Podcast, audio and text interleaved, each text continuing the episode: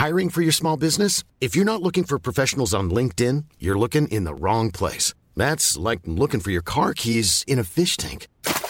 LinkedIn helps you hire professionals you can't find anywhere else, even those who aren't actively searching for a new job but might be open to the perfect role. In a given month, over 70% of LinkedIn users don't even visit other leading job sites. So start looking in the right place. With LinkedIn, you can hire professionals like a professional. Post your free job on linkedin.com slash people today.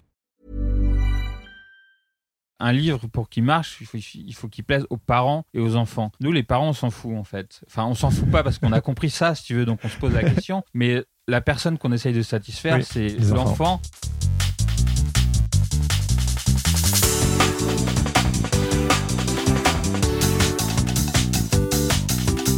Bonjour, bonjour, bonjour, bonjour à tous et bienvenue sur Sens Créatif, le podcast qui explore les motivations et les stratégies des artistes de l'image. Je m'appelle Jérémy Kleiss, je suis auteur illustrateur à Paris et vous pouvez me suivre sur Instagram at Jérémy Kleiss. Ça y est, après quelques semaines de pause, vacances oblige, le podcast est de retour. Et avant de plonger dans cet épisode de rentrée, oui, vous l'entendrez, la thématique est liée, j'aimerais remercier toutes les personnes qui sont venues le samedi 5 septembre à la seconde édition du fameux apéro pique-nique Sens Créatif à Paris. Vous étiez plus de 40, presque 50 en fait, et ça m'a fait chaud au cœur de voir autant de personnes faire le déplacement. Il y avait bien sûr plusieurs des invités du podcast, pas mal de Patreon, mes petits chouchous, si ça ne vous dit rien, j'en parle à la fin de cet épisode, mais surtout, il y avait vous, les auditeurs du podcast. Mon but avec Sens Créatif a toujours été de créer du lien et de fédérer une communauté d'artistes bienveillants et ce pique-nique était l'occasion idéale de vous rassembler. Bon, pour la petite histoire, on s'est fait jeter à 20h30, heure de fermeture du parc, et ça, je ne l'avais pas anticipé, mais qu'importe, c'est pas ça qui allait nous décourager et finalement, on a continué la soirée en terrasse d'un bistrot pour finir la soirée en beauté. Bref, encore une fois, merci à ceux et celles qui sont venus. Et si tu n'es pas venu et que tu habites sur Paris, rassure-toi, des occasions de se rencontrer pour discuter créativité, freelancing et compagnie, il y en aura d'autres. J'en parle à la fin de cet épisode, donc restez jusqu'à la fin pour en savoir plus. Et maintenant, place au nouvel épisode. Cette semaine, je suis heureux de vous présenter ma discussion avec Yacine DeVos et Chameau, fondateur de la maison d'édition L'Artichaut. Et comme nous sommes encore au mois de septembre et que c'est la rentrée des classes, qui mieux que ces deux-là pour nous parler des enfants? Car oui, Yacine et Charlotte sont passionnés de dessin et de tout ce qui tourne autour du livre jeunesse, mais ce qui les anime vraiment, c'est de comprendre la vision que les enfants en ont. Et ça, ils le font avec sérieux et un sens de la déconnade bien assumé. Entre impertinence et poésie, de l'édition de livres, de BD, de magazines, de jeux, à l'animation d'ateliers pour sensibiliser les enfants au dessin, en passant par le concours de fanzine organisé par le CNFE, le quoi? Le, CNFE, le Centre national du fanzine pour enfants. Vous l'aurez compris, les nombreuses activités de l'artichaut gravitent autour de l'enfance et c'est pour ça que j'ai voulu en discuter avec eux. Passionnés et sans concession, assurément, nos deux compères le sont et ça fait du bien. Alors, sans plus tarder, voici ma discussion avec Yacine DeVos et Chameau. Bonne écoute.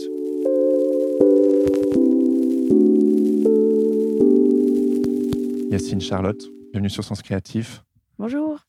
Bonjour. Bonjour. Euh, merci d'être avec moi aujourd'hui. Je suis hyper content de discuter avec vous. J'adore ce que vous faites avec l'artichaut. Je connais depuis quelques années, mais je suis retombé dessus euh, il y a une petite année et je suis illico tombé amoureux. Et je me suis dit, il faut à tout prix que je discute avec vous. Donc, euh, on y est.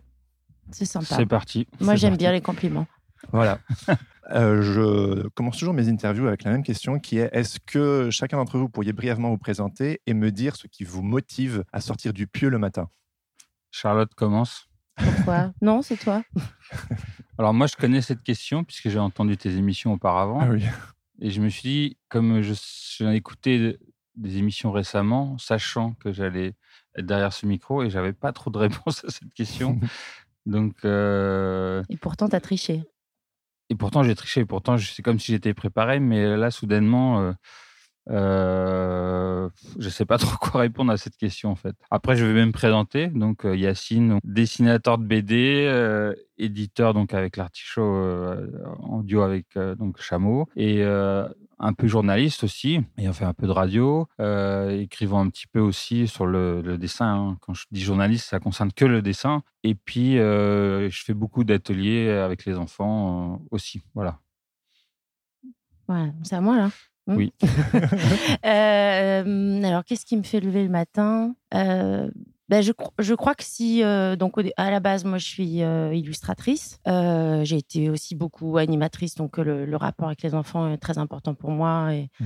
et donc c'est pour ça que je principalement de la jeunesse. Euh, mais je crois que j'avais, j'avais besoin dans ma vie de, de faire quelque chose de, de, de pérenne. Quoi. Et Mm. c'est vrai qu'être éditeur, c'est c'est euh, c'est c'est construire quelque chose c'est euh, c'est euh, c'est faire permettre ce que des, des, livres naissent qui vont vivre leur vie plus ou moins courte mais qui qui qui sont des objets qui vont rester et qui vont pouvoir être redécouverts plus tard et que voilà je, je, je crois que c'était important pour moi je, je crois que oui ça me fait lever le matin de, de construire quelque chose dans le temps et pas juste de faire des dessins éphémères pour la presse ou la pub ou euh, j'ai besoin de, de faire des objets un peu pérennes c'est important pour moi Et des beaux livres. hein. Oui Couillu, enfin, je trouve qu'il y a une identité très forte qui se dégage de, de vos livres et qui est. Alors, je peux répondre à la question euh, que tu poses là. En fait, euh, moi, j'aime pas dormir. Ah, voilà, tout s'explique. Donc, euh, souvent, le soir, je me couche tard parce que euh, je me couche quand je m'endors, en fait. euh, parce que quand je m'endors devant l'écran, ou, ou des fois, ça m'arrive de lire aussi tard le soir, mais si je pouvais ne pas dormir, ça m'arrangerait. Donc, après, moi, je suis. Je vis pas mal dans ma tête au jour le jour. Donc, il y a toujours un truc à faire. Donc, bah, je me lève pour faire ce qu'il y a à faire. Ouais, ouais. Et je m'arrange pour qu'il y ait toujours des choses à faire à l'infini. Oui, oui, bah, Voilà, c'est ça, c'est comme ça que je fonctionne. t'es l'homme aux, aux mille passions, aux mille intérêts. Ouais, il y a toujours un truc à aller voir sur Internet, il y a toujours un livre à lire, il y a toujours euh, un projet en cours. euh, c'est ça, voilà. C'est Ouais. sans fin, c'est c'est peut-être un peu trop, mais euh, est-ce qu'il faut pas être un peu excessif clair. Donc en gros, tu viens de comprendre le, le fonctionnement de l'artichaut, à savoir euh, euh, Yacine qui part euh, quand même dans, dans mille trucs. Non pas que moi je parte pas dans mille trucs, mais je suis, je, euh, moi j'ai cette, euh, ce besoin que euh, qu'il y ait de, de- de- d'un résultat. Enfin, c'est un peu bizarre. Enfin, j'ai besoin que que euh, qu'il y ait une, une, finalité. Donc quelque part, euh, Yacine il part un peu dans tous les sens et moi je m'arrange pour qu'on arrive à finir quelque chose concret, ouais. euh, de concret à certains moments parce que et ça voilà c'est un petit peu euh, on a tous les deux mille, mille envies, mille projets et tout, mais moi je suis peut-être celle qui va euh, le caler dans le temps pour que pour qu'il puisse y avoir quelque chose de concret qui arrive. quoi. Ouais, ouais. Et donc, Non, du coup, pas d'accord. Oui, oui, sans doute. et l'aventure l'artichaut, on va plonger dedans, mais vous êtes rencontrés comment, tous les deux, vu que vous êtes le duo derrière? Et dans, quand j'ai un peu épluché, c'est genre, à un moment donné, c'est genre, Yacine rejoint Chameau, mais comment vous êtes rencontrés avant? Bah, par, des, par un ami commun, mais euh, par un ami commun euh, qui était dans la même école d'art que moi. Voilà, donc c'est euh, bah, c'est juste comme ça, mais on était quand même assez jeunes. Moi, je rentrais à l'école d'art, donc euh, j'avais À Dupéret? ouais, à Dupéret. Tu n'oses pas dire que tu as été à Non, Dupéret? Si, je peux oser. Je m'en- Tu as peur d'être stigmatisé? Je- je m'en fous des écoles Elle a d'art. fait du textile, attention. Euh, vraiment, rien à faire des écoles d'art, j'aime pas. Non, mais tu as fait du textile et c'est pas anodin. Non, non, formation. mais j'aurais pu. Enfin, je- j'aurais pu. euh, Pourquoi c'est pas anodin ça ailleurs bah parce que euh, je pense que c'était pas pour rien que j'avais choisi ça. Il y a, il y a, il y a, quelque chose dans, dans, dans mon dessin qui qui est pas si éloigné de, du motif, euh, du, enfin voilà. Mais quand je faisais du textile, on me disait que c'était pas du textile, c'était de l'illustration. Euh, Bon. Voilà. Mais mais voilà, c'est pas tout- c'est pas tout à fait anodin. Après. euh, C'est le textile qui t'a amené à l'illustration, en fait. Non. Non. J'a- J'avais déjà envie de faire de l'illustration, mais euh, bon, c'était une époque quand même où c'était quand même assez différent. euh, les ordinateurs, euh, c'était un peu le début. Ouais. Et quand je regardais, parce qu'il n'y avait pas, à Dupéry, il n'y avait pas de section euh, illustration.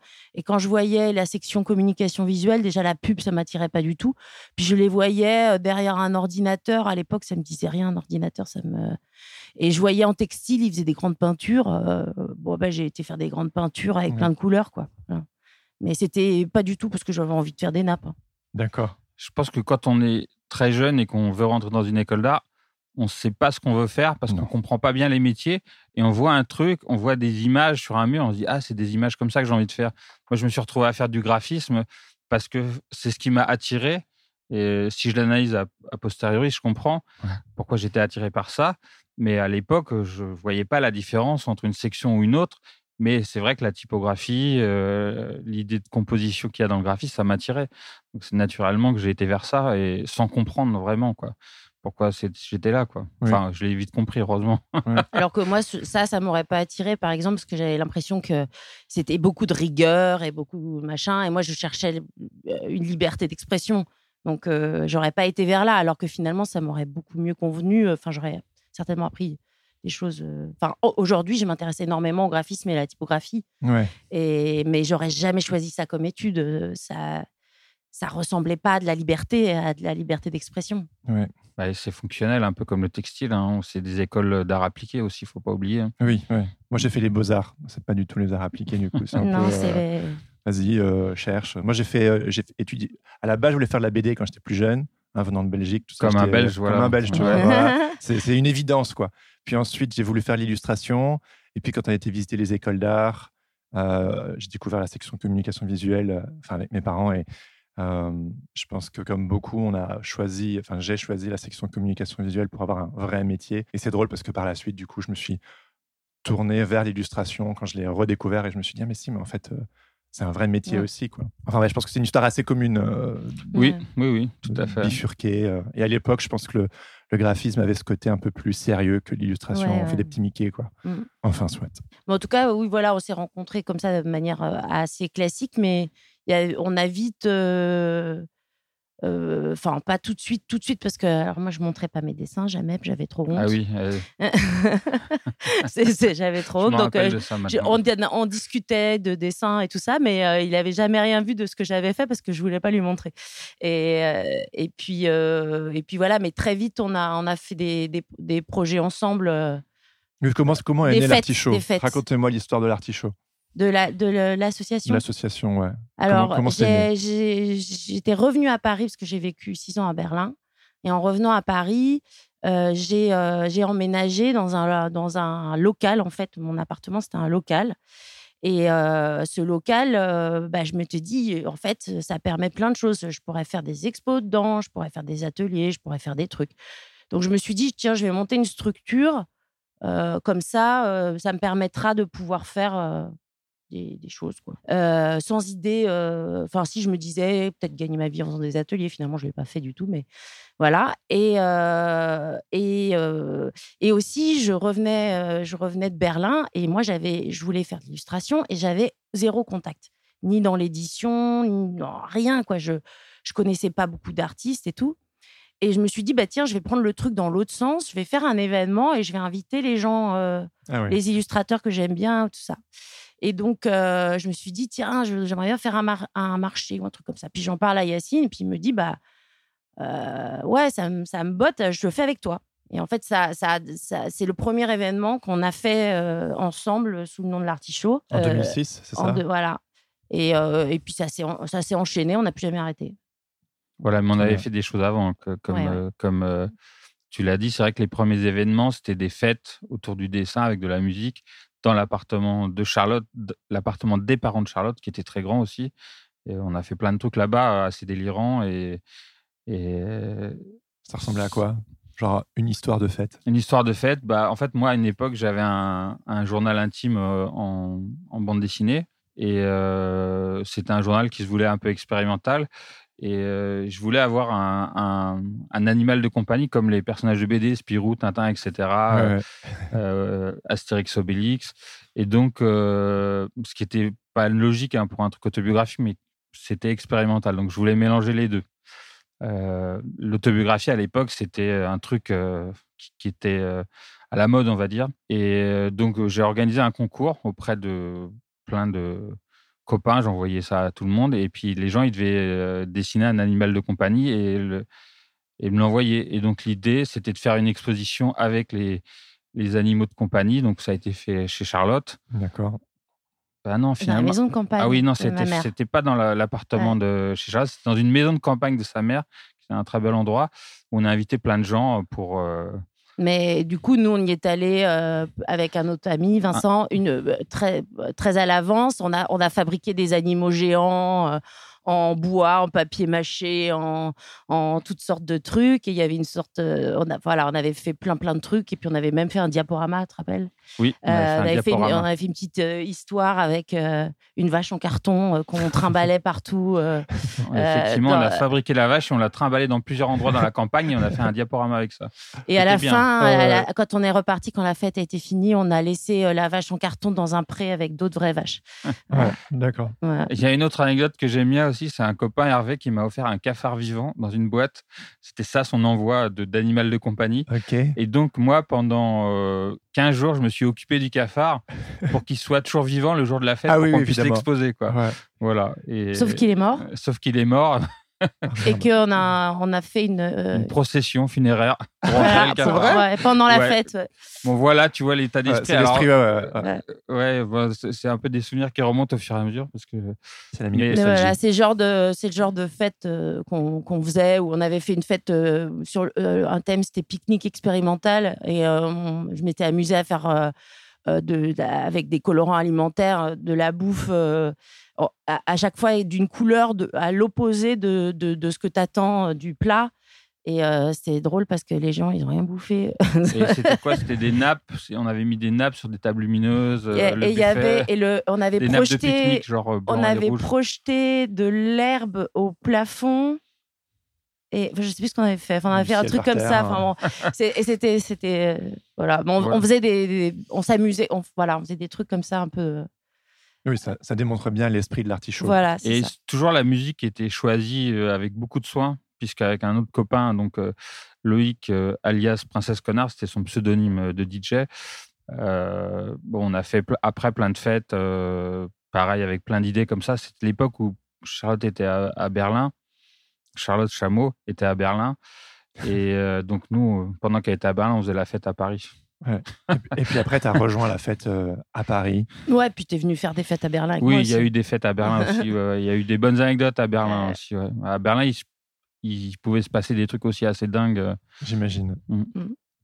Et puis hop, tu viens à Paris, Voilà. Et puis donc je. t'attires les gens en faisant une fête et. Oui, et puis on a, on commencé, on a fait, euh, on a fait aussi une série d'expositions. Enfin, euh, voilà, on s'est, on a avec euh, à l'époque euh, notre euh, complice de l'époque, euh, Jean-Pierre Soares, euh, qui avait la- qui avait une une librairie qui s'appelait En Marge et euh, aussi une maison d'édition. Ah oui, oui, oui. Et donc, on a exposé des trucs chez lui et il est devenu notre, notre éditeur. Je ne sais pas si on peut. Enfin, oui, c'est grâce à lui qu'on a pu être distribué en librairie, puisqu'on a commencé donc à cette époque-là à faire les cahiers de l'artichaut, qui Ouais, étaient nos, ouais. nos pro- nos premières publications, Ouais. Et euh, qu'on gérait euh, de manière totalement euh, indépendante, mais qui était, euh, qui était sous. euh, sous le, le nom En Marge et qui était euh, diffusé, di- distribué par le biais de cette maison d'édition. C'est ça. Je disais les cacaillés de l'artichaut ce matin sur le chemin. Ouais. Aux Très- toilettes, j'espère. Ah, c'était dans le métro. Donc, euh, Et j'en suis toujours très contente de ce, de ce numéro. Je, Ouais. je, je dois dire qu'il y a des. Quand, quand, tu, quand tu regardes avec le recul euh, ce que tu as fait il y a 10 ans, il y a des choses où tu te dis Ah, tiens, peut-être j'aurais pas choisi tel artiste, ou peut-être maintenant je ferais pas ça comme ça. Mais il y a des trucs où tu, ouais, tu ouais. restes. euh, et je- les, les cacaillers, je- je- j'en suis toujours assez fière. Ouais, ouais, ouais. Ouais. Je, je, je, je le renie pas. Numéro spécial caca, hein, pour ceux qui n'auraient pas compris. Oui, parce que la première publication qu'on a faite s'appelait Les Cahiers de l'artichaut. Donc, le premier numéro était dédié à une expo euh, franco-belge avec six artistes français, six artistes belges. Et le numéro 2 était sur le thème des cacas. Voilà, parce que c'est le côté un peu euh, transgressif qu'on aime bien, qu'on n'a pas souvent exploré finalement, mais de temps en temps. Et Ouais, si, quand même. On a cette image-là d'ailleurs qui nous poursuit. Pourquoi On qui vous poursuit? Bah, parce que oui, on a C'est c'est petit... super chouette, quoi. Ouais, ouais, ouais, ouais, mais on a. euh, on a une image un peu bizarre parce qu'à la fois on va faire des livres comme Bonjour euh, qui sont dans, les, po- dans la poésie et tout ça, et puis à la fois on peut avoir un côté euh, un peu rentre dedans et un peu euh, un peu transgressif et tout ça. et du coup, euh, je pense qu'on brouille un peu les pistes pour certaines personnes qui ne nous connaissent pas. Alors que pour nous, c'est tout à fait naturel, en fait. Euh, on, aime plein de choses et on va, on va faire plein de choses. Mais pour le public sérieux, entre guillemets, euh, pour, on a, enfin, là qui, qui comprennent comprennent pas bien ce côté transgressif un peu un peu débile euh, euh, que, nous, on, on, assume complètement et que qu'on adore j'ai lu euh, Serpent ton ah, ton livre et c'est c'est super drôle quoi. Genre il y, a des blagues et même des petites blagues graphiques enfin vos, vos, ouvrages sont il y a pléthore de petits détails qui sont rigolos et que je trouve que ça on voit le soin et le côté aussi on se marre qui est le vôtre. Bah, il y a du plaisir. Hein. De toute façon, sinon on le ferait pas. Hein. C'est pas, pas, on gagne pas notre vie comme ça. Donc, euh, oui, oui. si si euh, s'il y avait pas ce plaisir, on le ferait pas. Mon serpent, j'ai, eu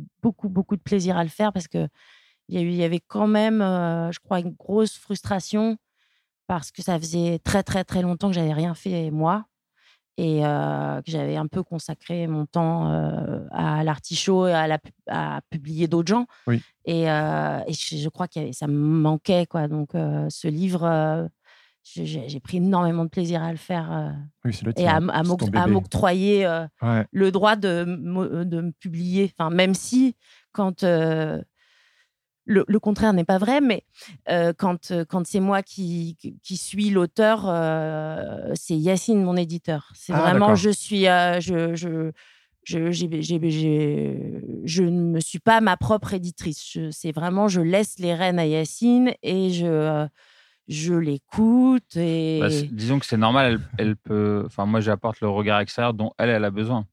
Oui, mais je pourrais, je pourrais ne, ne pas être aussi docile. Ah bah, euh, je le suis, je le suis quand même. Je, je, l'écoute beaucoup. Après, euh, ça, ça, arrive que je sois pas d'accord et que je reste sur mon sur mon truc. C'est moi l'auteur, mais euh, mais quand même, je, je suis je, je suis pas quelqu'un de très sûr de moi et j'écoute beaucoup les, les, critiques et les les conseils, même si je les suis pas toujours. bah, c'est normal. Hein. De toute façon, je pense que ouais, bah, ça fait partie du boulot. C'est sûr. Mais du coup, on parle de travail d'édition. Comment vous choisissez euh, les auteurs avec qui vous travaillez? Comment ça se passe pour éditer euh, un livre chez l'Artichaut? Parce que chaque bah édition a son, sa propre popote. Du coup, c'est quoi la vôtre? Ah oui, c'est sûr. Il n'y a pas vraiment de loi. Le, le, contre-exemple de tout, la, la, plupart des livres, c'est nous qui sommes allés chercher les auteurs. Ça, c'est pour la plupart. Et le, contre-exemple, c'est Bonjour. C'est ah euh, votre premier livre, il me semble. Notre premier livre euh, en tant que maison d'édition jeunesse, on va dire, parce que bon, avant il y, avait il y avait des choses, mais c'était pas aussi sérieux. Et ça, c'est une jolie histoire. J'aime bien la raconter parce que je, je, la trouve. Donc un jour, je reçois par par mail un projet de livre, alors qu'on n'était pas vraiment éditeur. Enfin, et en fait, c'était grâce à une, une amie dessinatrice qui s'appelle Gwenola Carrère, une Belge aussi. Mmh enfin, une, une, franco-belge. Mais...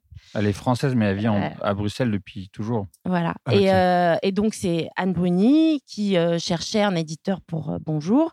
Et Gwenola lui a dit envoie-le à Chameau.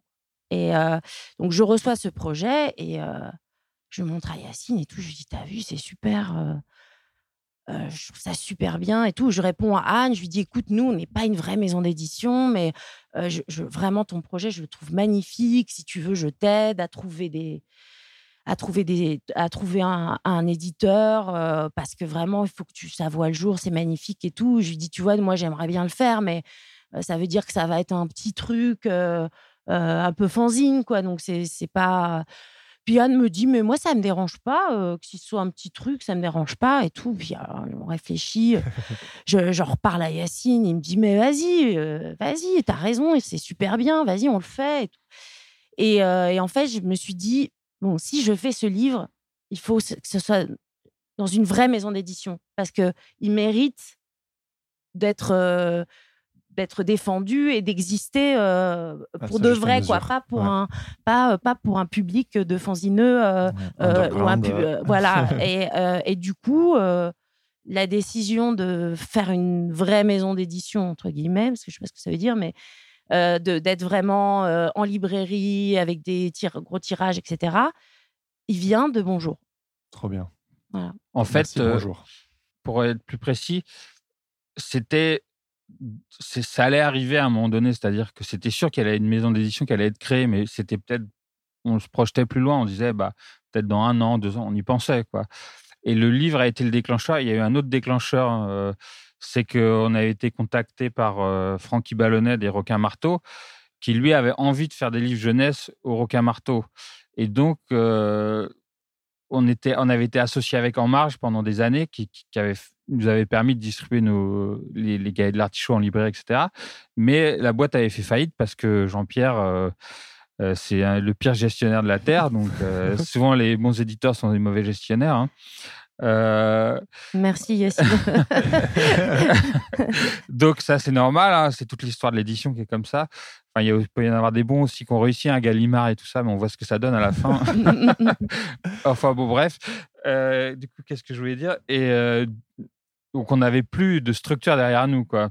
Donc, euh, Et on était trop petits pour être diffusés, distribués. On avait, il faut avoir un certain nombre enfin, faut proposer un certain nombre de titres pour pouvoir être diffusé, distribué euh, tout seul, quoi. voilà, donc on a fait euh, plusieurs bouquins, dont Bonjour, avec euh, les requins marteaux, quoi, comme une sorte de collection, pas comme une sorte, mais une collection jeunesse au sein euh, du catalogue euh, des requins marteaux. Je précise quand même qu'on était complètement indépendant. hein. Voilà, c'est-à-dire que c'était une sorte de d'accord, puisqu'on était indépendant, on était autonome financièrement, juste ils nous prélevaient un petit pourcentage pour la diffusion distribution, mais on travaillait en, enfin, en complicité de toute façon. Bah si, Charlotte. Bah, ils ont, ils sont absolument pas intervenus non, dans, la- dire, dans nous- le, dans nous- le- non, ils, ils- ni dans le processus créatif, non, ni ils dans intervenaient l'objet. pas dans ni- le processus créatif, mais ils nous aidaient à diffuser, ils nous aidaient Bien pour sûr. la promo, ils, voilà, et tout Ouais, ça. quoi. ouais, ouais, tout à fait. Donc, euh, et, euh, et en fait, bon, les Requins Marteaux, euh, c'était quand même une maison d'édition dont on se sentait proche à cause d'un certain état d'esprit, de l'humour, une certaine variété aussi dans le catalogue, le fait de storiser mille trucs Le fait que ce soit une maison d'édition d'auteur. aussi, que c'était une maison d'édition créée par des auteurs. euh, voilà, donc euh, bah, c'est- on, aimait bien Francky Ballonnet. Donc, le, je dirais que le livre Bonjour a accéléré le processus. quoi. Euh, Oui, on l'aurait fait quelques années après, mais là, euh, il se, il se trouvait que ça a été ce moment-là. Et, voilà. donc, et puis Alors- avec Anne et Macleod, du coup, euh, il y a, y a- y a une vraie euh, complicité. Là, on va, on travaille sur leur troisième livre. Ah ouais, ouais. Euh, Il y a une, y a, un- il y a un- voilà, il y a une belle histoire. euh, moi, j'ai- j'aime beaucoup travailler avec Ouais, eux. C'est des auteurs. C'est des alors, auteurs. ils vivent à Bruxelles? Ouais. Mais ils sont pas belges. Il y en a un qui est euh, Américain. américain, mais qui va bientôt être euh, naturalisé euh, belge. Enfin, Ouais. C'est ce qu'il souhaite C'est le tout plus cas. grand fan de la Belgique qui existe au monde. Ah ouais, oui, mais j'ai un peu été voir son, son taf, il y a des trucs en flamand et tout. ah, euh, il est. Ouais. Et euh, Biane, elle est française, mais voilà, et pareil, elle adore euh, Bruxelles, Bruxelles, et je ouais. pense pas qu'elle va déménager. Quoi. Je- De toute Donc, façon, euh, si elle veut déménager, il faudrait qu'elle quitte MacLeod. quoi. qui ne bougera pas.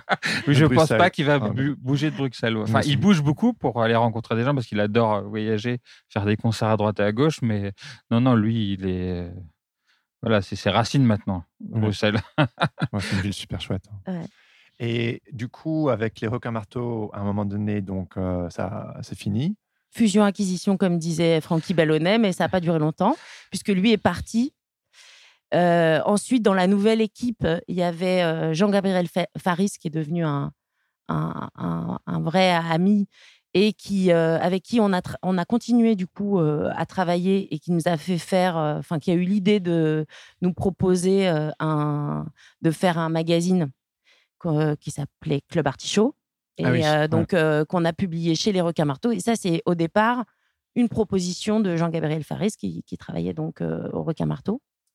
Qui était l'éditeur en fait là-bas dans, dans l'équipe, c'est lui qui faisait les choix. Ouais, il n'avait pas ce titre-là, mais Oui. c'est ce qu'il faisait. Et Ouais. Club Artichaut, c'est plus axé, euh, c'est clairement pour les enfants. C'est Club Artichaut, c'est pré-ado. euh, mais bah, pas totalement, puisque le, le slogan, c'est 7-13 ans d'âge mental. c'est ça. Donc, voilà. euh, donc, euh, donc tout le on monde peut, peut s'y retrouver. Voilà, on peut tous s'y retrouver. Bah, c'est la, vraiment dans la grande tradition de la BD tout public. euh, comme Tintin, euh, bah, tu as compris la parodie hein, de 7 à 77 ans. Ouais, euh, le fait, fameux slogan du journal de Tintin, euh, on, on l'a refait un peu à notre sauce. Quoi. ouais. Et c'est Mm. un truc qu'on a, sur lequel on, on- on travaille de nouveau aujourd'hui, puisqu'on a une collection de prévus. euh. Oui, parce que il me semble que le. Je, je dis peut-être des bêtises, mais de ce que j'ai vu, j'ai- que vu un ou deux numéros de Club Artichaut, le, le magazine. Alors, il y a eu, un, il y a eu un numéro euh, qui a été sorti donc euh, en, en- vraiment un comics euh, à part, et le et il y en a eu un autre, mais qui était dans un des Frankie, un des, euh, des collectifs, euh, le collectif qui a été publié par les Requins Marteaux. Ah, Il y avait plein d'auteurs dedans, et on a fait un numéro des, de, de Club Artichaut qui était à l'intérieur du bouquin. D'accord. donc, euh, y en- on peut dire qu'il y en a eu deux. Et donc, ça, c'était clairement axé jeunesse, mais pas que. Voilà. C'était, enfin, euh, un peu la volonté de, de. bah, Là, il y a, il y a- il y a vraiment un côté euh, un peu transgressif, euh, vraiment un côté. D'ailleurs, d'ailleurs, ça, ça a un peu trop bien marché, ce, que- ce, ce, ce qu'on voulait, c'est-à-dire on voulait un truc qui plaise aux, qui plaise aux préados, mais qui plaise pas à leurs parents. Bah, ça a un peu trop bien marché parce que les parents ils voulaient pas l'acheter et on a eu le on a eu le, le problème euh, en, en salon où plusieurs fois on a eu des, des gamins qui avaient envie de de, de, de l'acheter et les parents qui, qui Faisaient un peu la moue à côté quoi. Et pourquoi? Je ne l'ai pas vu, donc euh, je sais pas. Euh, bah euh, ouais c'est pas. C'est celui que je vois là-bas? Oui, Oui, tout c'est à fait. celui-là. Ouais. Attends je te, je te, je te l'amène. Allez, hop, en live, on, on va feuilleter un magazine. Donc, qu'est-ce a- qui n'a pas plu? Qu'est-ce qui n'a pas plu. Euh, bah Alors là, dans celui-là, il y a un, un article sur le graphe. Ouais. Euh, bah, il y a une- un roman photo euh, avec où le héros est un, rouleau de PQ. Ouais. Il y a, enfin. voilà, l'objet est, très moderne, très papier marrant. brillant. Ouais. Ouais. euh, Il y a un côté mauvais goût ouais. qui, ouais. qui ressort. Qui fait rire, Et du coup. voilà, là, là, bah, il y a une- un, un truc qui s'appelle la danse des cons. C'est, euh, une danse, euh, c'est pour apprendre à, à danser. Euh, voilà, enfin, euh, c'est graphiquement, ouais, il y a un côté très moderne, euh, un peu, euh, un peu too much, un Oui, peu oui, euh, dégradé. On se fout un peu de la gueule de tout. on voilà, on a très moqueur et bon ça, ça c'est pas, les parents sont pas du tout attirés par ça et euh, et nous on, on le veut. euh, Enfin, il y en a des biens des fois, des parents. des- ouais, il y en a des bons. ouais. voilà, donc euh, c'est c'est ça a été euh, une, une expérience comme ça, mais en tout cas moi j'ai adoré faire faire ce faire ce, ce magazine et du coup là on est en train de de reprendre un peu ce principe-là X années plus tard. X années plus tard. ouais. Qu'est-ce qui vous a donné envie de reprendre le flambeau? Parce que ça, il y a pas mal d'années qui, je pense, qui séparent celui-là d'aujourd'hui. Ouais, alors il va plus s'appeler, ça va plus s'appeler que le Artichaut. C'est- Je te laisse. euh, Ouais, bah en fait, euh, moi je veux toujours, veux- si si avec moi on ferait que des magazines tout le temps. moi je pourrais faire des magazines tout le temps, mais euh, ouais, c'est pas évident de faire un magazine euh, à l'heure actuelle euh, Ça se avec les vend pas, problèmes euh, Oui. qu'il y a euh, aussi bien. euh, Enfin, je parle même pas d'un magazine dans les kiosques parce que là c'est compliqué quoi. Faut faire quelque chose qui soit un peu plus commercial. Et c'est ouais, c'est pas forcément évident à, à vendre. Et puis le, le marché il est, du livre est un peu saturé. Un, Et le puis livre tu peux se pas vend mieux. Tu, dans un collectif comme ça aussi, ça, ça fait partie du truc hein, Ouais. pour moi. Tu peux pas payer les auteurs. Enfin, oui, ouais. nous là, on n'arrive pas à payer les auteurs. On est en. C'est du bénévolat. Euh, bah oui, parce que on est. euh, bah là, on, est sur un, petit format euh, qui va coûter 6 euros. Il y a 11 artistes dedans. Euh, ça rapporte quasiment rien. Tu, tu, si on, même si on peut pas leur donner de droit, euh, ça ferait 0,00. euh, voilà, donc c'est- un truc qui est. Moi, ça existe pour le plaisir Bah, et la déconnade. En fait, pour que ça marche, il faudrait en faire, euh, je sais pas, 15 000 euh, ou plus. Et que ce soit, mais bon, c'est des, enjeux économiques. Et puis le, le- le pourcentage de chances que ça marche avec euh, notre logique, où c'est quand même toujours quand même un peu expérimental pour le grand public. Euh, Il y, a, il y a des gens euh, qui s'y retrouvent complètement, euh, des gens que- qui connaissent bien la BD, qui aiment le dessin, qui vont s'y retrouver. Puis il y a des gens, euh, pour le, pour le grand public, des fois c'est un peu perché. Quoi. Donc euh, euh, c'est pas où- toujours facile à vendre. là où souvent on brouille les pistes aussi, c'est que en fait, euh, dans nos goûts, euh, on- on on n'est pas, euh, il va y avoir des trucs super bizarres et à côté de ça, il va y avoir des trucs euh, euh, vraiment qui peuvent toucher n'importe Bah qui, oui, grand oui, public et tout oui. ça. Et, sous- et, et, et c'est assez rare que ce soit mélangé en fait. C'est-à-dire que euh, euh, Soit c'est déconnant, soit c'est un petit peu plus commercial. Voilà. C'est un équilibre qui... c'est un équilibre, Ouais. mais du coup, euh, c'est pas facile de forcément de, de trouver le public là- là-dessus parce que le public il est multiple et c'est ce qu'on veut, mais c'est c'est pas évident pour euh, les gens de. d'arriver à vous identifier? C'est difficile de le dire pour nous, mais c'est vrai qu'on pourrait très bien faire un, un club artichaut avec une couve de Marc Boutavant, parce qu'on aime son travail, par exemple. C'est un illustrateur très connu qui, qui, dont les gens achètent facilement les livres. Oui. Euh, après, peut-être que si on travaillait avec lui, euh, on essaierait de le faire un peu différemment. Mais peut-être qu'il pourrait nous faire tout simplement un dessin comme il sait faire, très beau, et ça serait On- bien. On Et aime on- le mignon, mais, Euh, mais on oui. aime le trash aussi. Oui, tu ça vois. se- retrouve. euh, voilà, donc euh, Mais du coup, c'est vrai que enfin, je, je- quand je montre ce qu'on fait euh, à des gens, euh, tu alors tu as les. T'as le, le, le public un peu pointu euh, qui adore tel truc et tel truc, et puis tu, tu, tu le montres à des gens qui sont des gens de la famille ou tout ça, et eux, ce qu'ils vont aimer, c'est le reste. Ouais. Donc, c'est ouais. Mais c'est souvent un équilibre euh, que je retrouve beaucoup, que ce soit pour des créateurs ou des maisons d'édition ou même des réalisateurs ou quoi. C'est genre euh, un pour se faire plaisir et un pour euh, faire tourner la machine. Mais nous, c'est pas ça. Ok. C'est les deux, les deux pour se faire plaisir. Ah ouais. C'est-à-dire que Vous on- assumez totalement. Oui, oui, bien sûr. Euh, justement, tu vois, c'est pas euh, pour l'instant. D'ailleurs, on, on devrait, on devrait faire des livres un peu plus plus sages où on est sûr de les vendre et où ça permet euh, de, faire tourner la machine, comme tu dis. Mais malheureusement, pour l'instant, on n'a pas cette sagesse-là. Et euh, mais tout, pour l'instant, tout ce qu'on fait, enfin, le, la, le- le- la question commerciale, euh, on, euh, l'évoque, mais, mais on n'en tient pas compte. Ouais. On, on devrait, mais on ne le fait pas, en fait. En vous plus, avez des activités annexes aussi. Donc c'est... Ouais, mais bon. euh, ok. c'est c'est- rien que il faut, faut payer le livre, su- le livre suivant, rien que ça, c'est. Ouais, ouais, c'est voilà. déjà un challenge. ouais. Non, mais oui, effectivement, on, on se pose des questions. Enfin, beaucoup d'éditeurs rêvent de best-seller, c'est normal. Mais euh, on espère que, que le best-seller vienne de quelque chose de nouveau et non pas de quelque chose de. Enfin, Vous de avez quelque pas chose- un best-seller? Non, Enfin, des- Bonjour est notre best-seller, on va dire. C'est ouais. la troisième édition. Ouais. Mais euh, on peut pas appeler ça euh, best-seller. Enfin, je sais pas à partir de combien tu peux appeler ça un best-seller, mais je pense pas que ce soit les, euh, les, euh, les même pas 3000 exemplaires qu'on a vendus, quoi. Voilà, tout est relatif, mais si, si, si on était dans les années 70 et quelqu'un venait avec un truc genre Barbe à Papa, on repérerait direct que c'est bien et on le publierait, mais on se dirait peut-être pas. Ah, c'est vraiment bien, ça pourrait avoir du succès, mais peut-être peut que ça marcherait pas, je sais pas. Ouais. Vous fonctionnez beaucoup au coup de cœur. C'est comme ça que vous sélectionnez. Bah, on espère que les choses vont plaire, donc, euh, mais euh, c'est. on- Mais on, le fait, difficile. mais on le fait quand même, même si on n'en est pas sûr. Ce qu'on Ouais. ce qu'on sait, ce qu'on a compris quand même, c'est qu'un livre, pour qu'il marche, il faut, il faut qu'il plaise aux parents et aux enfants. Nous, les parents, on s'en fout, en fait. Enfin, on s'en fout pas parce qu'on a compris ça, si tu veux, donc on se pose la question.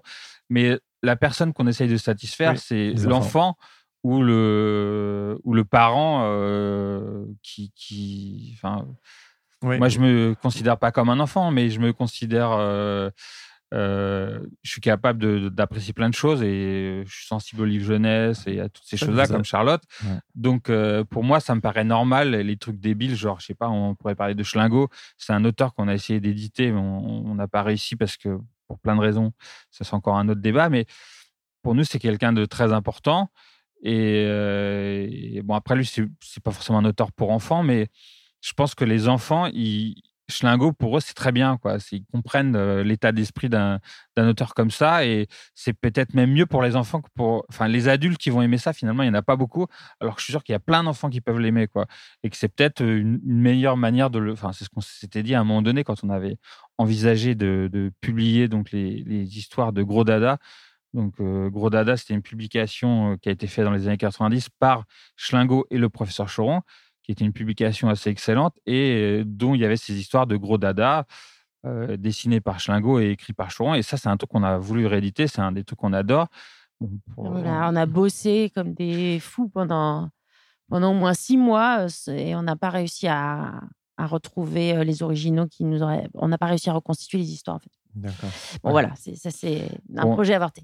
En tout cas, je, moi, ce que je pensais, c'est que Schlingo pouvait davantage plaire aux enfants qu'aux adultes. C'est-à-dire qu'il y avait moins d'adultes qui pouvaient être branchés par Schlingo, alors que la plupart euh des enfants pouvaient être branchés par cet humour euh, hyper débile. Et, Après, moi, je, je, je, fonctionne pas. Enfin, c'est.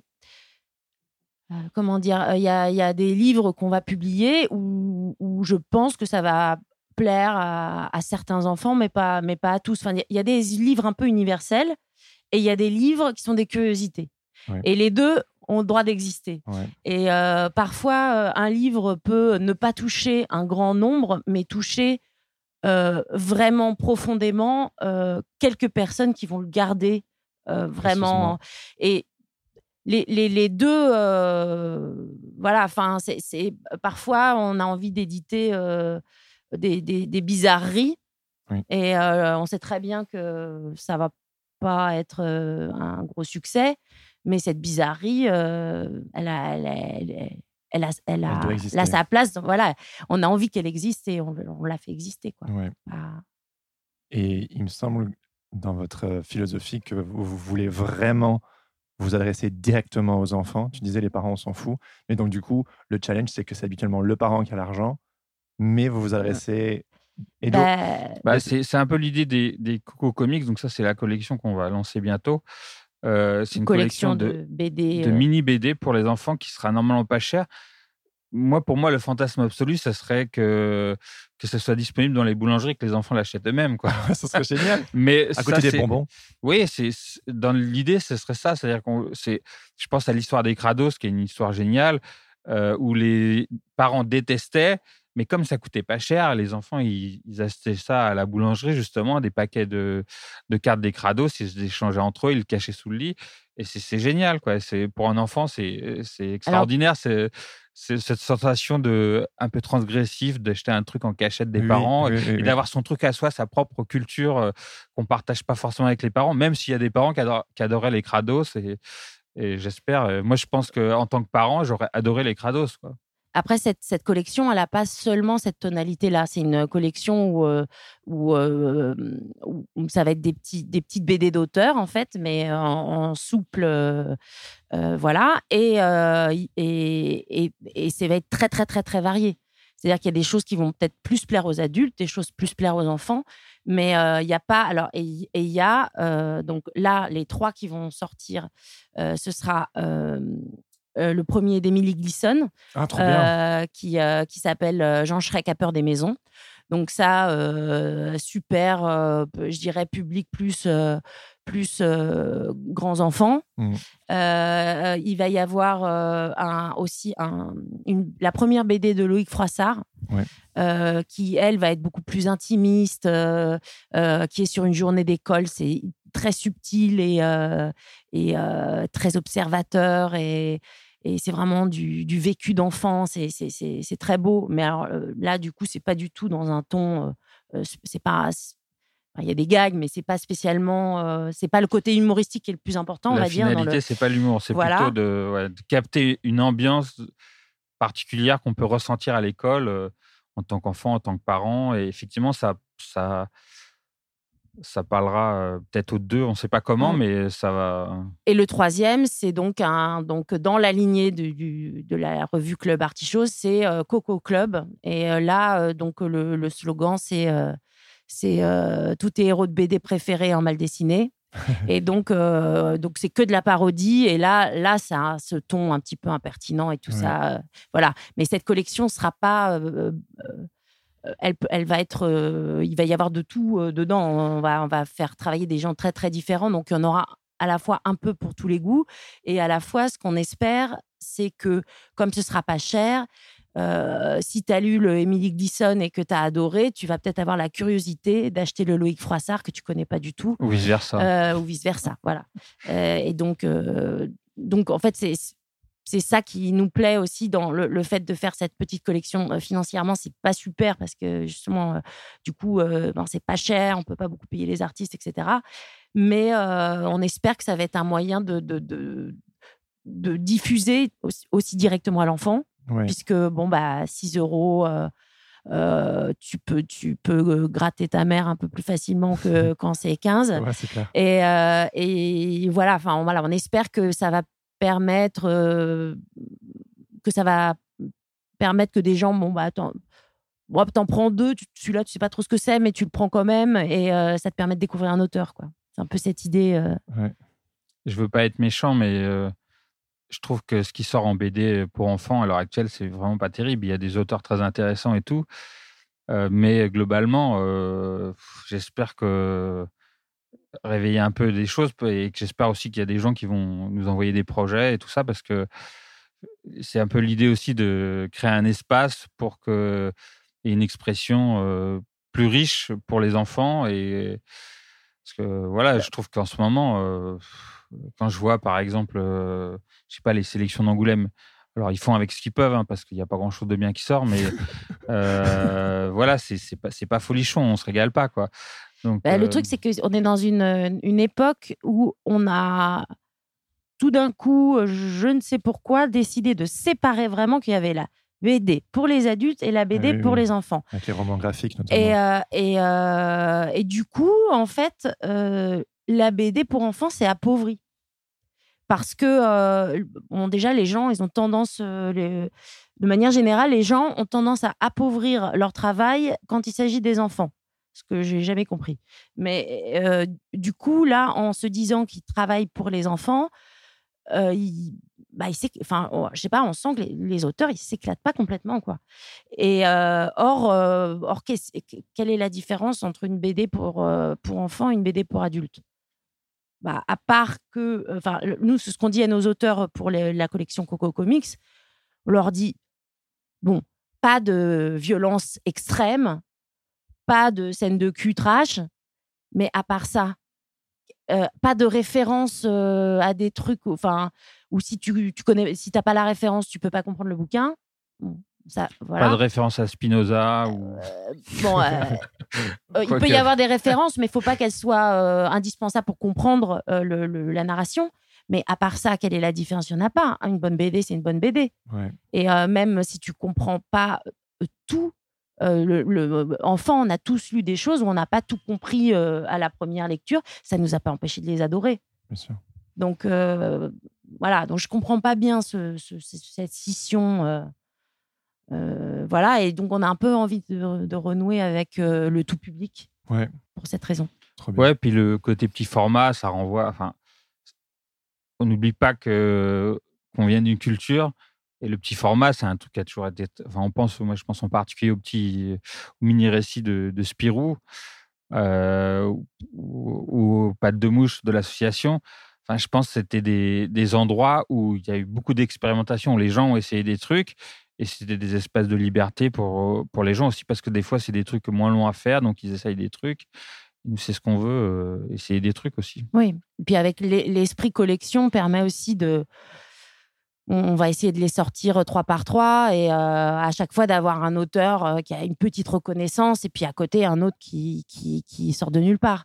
Ça permet aussi ça. Quoi. Ça permet de de prendre des, un vrai risque éditorial euh, parce que bah, à côté, euh, il y en a un qui, qui, va, qui va un peu mieux marcher et qui va, qui va permettre que l'autre survive. Quoi.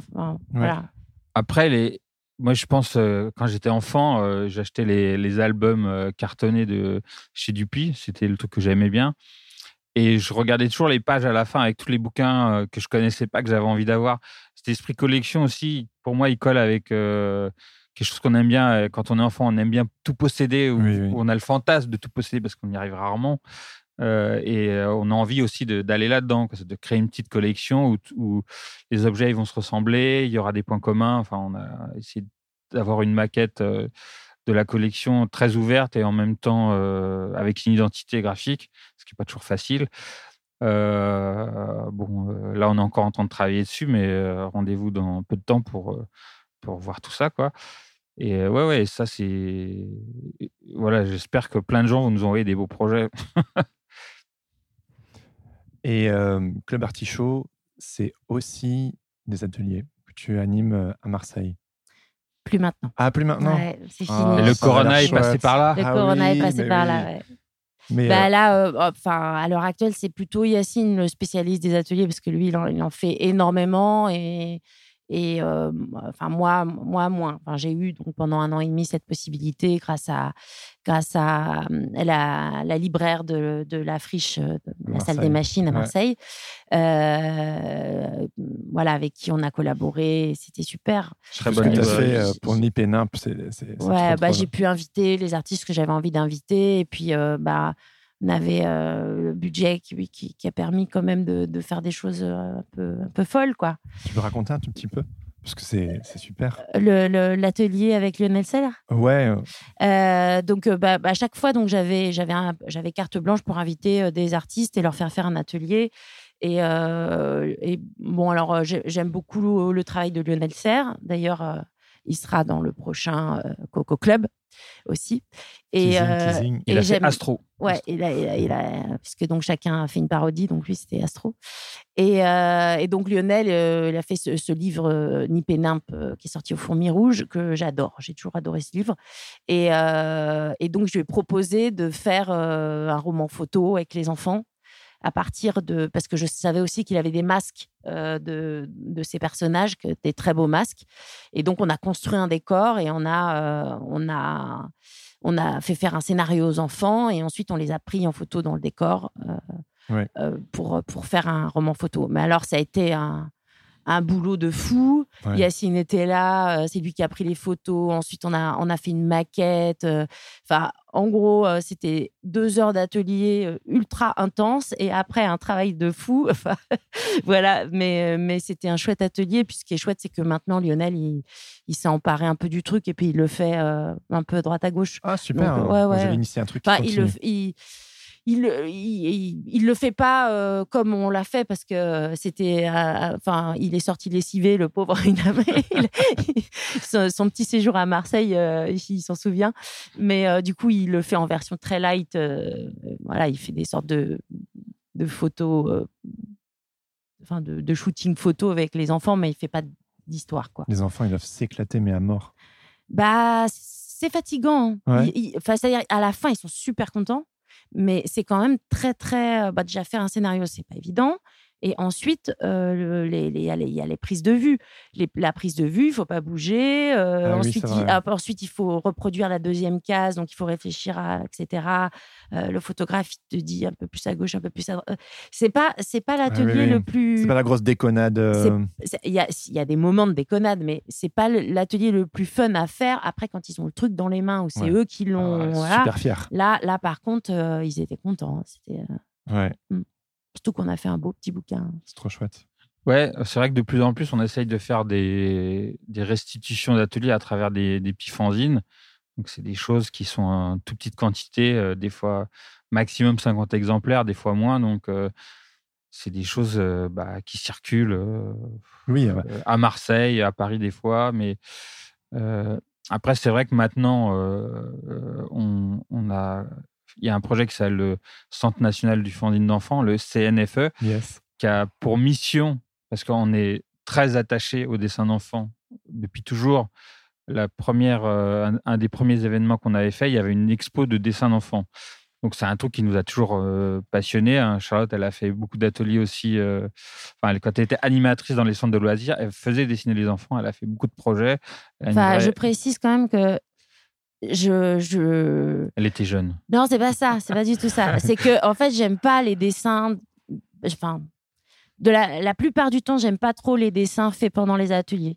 J'aime. euh, euh, j'aime les dessins euh, j'aime les dessins faits dans les temps informels où les ça. gamins dessinent tout seuls Ouais. C'est assez rare j'aime pas trop quand c'est encadré Ouais. donc les dessins que j'ai récoltés parce qu'on a tous les deux une collection avec on a, on a tous les deux pas mal de dessins d'enfants la plupart des dessins que j'ai récoltés, c'est pas des dessins que j'ai fait pendant des ateliers.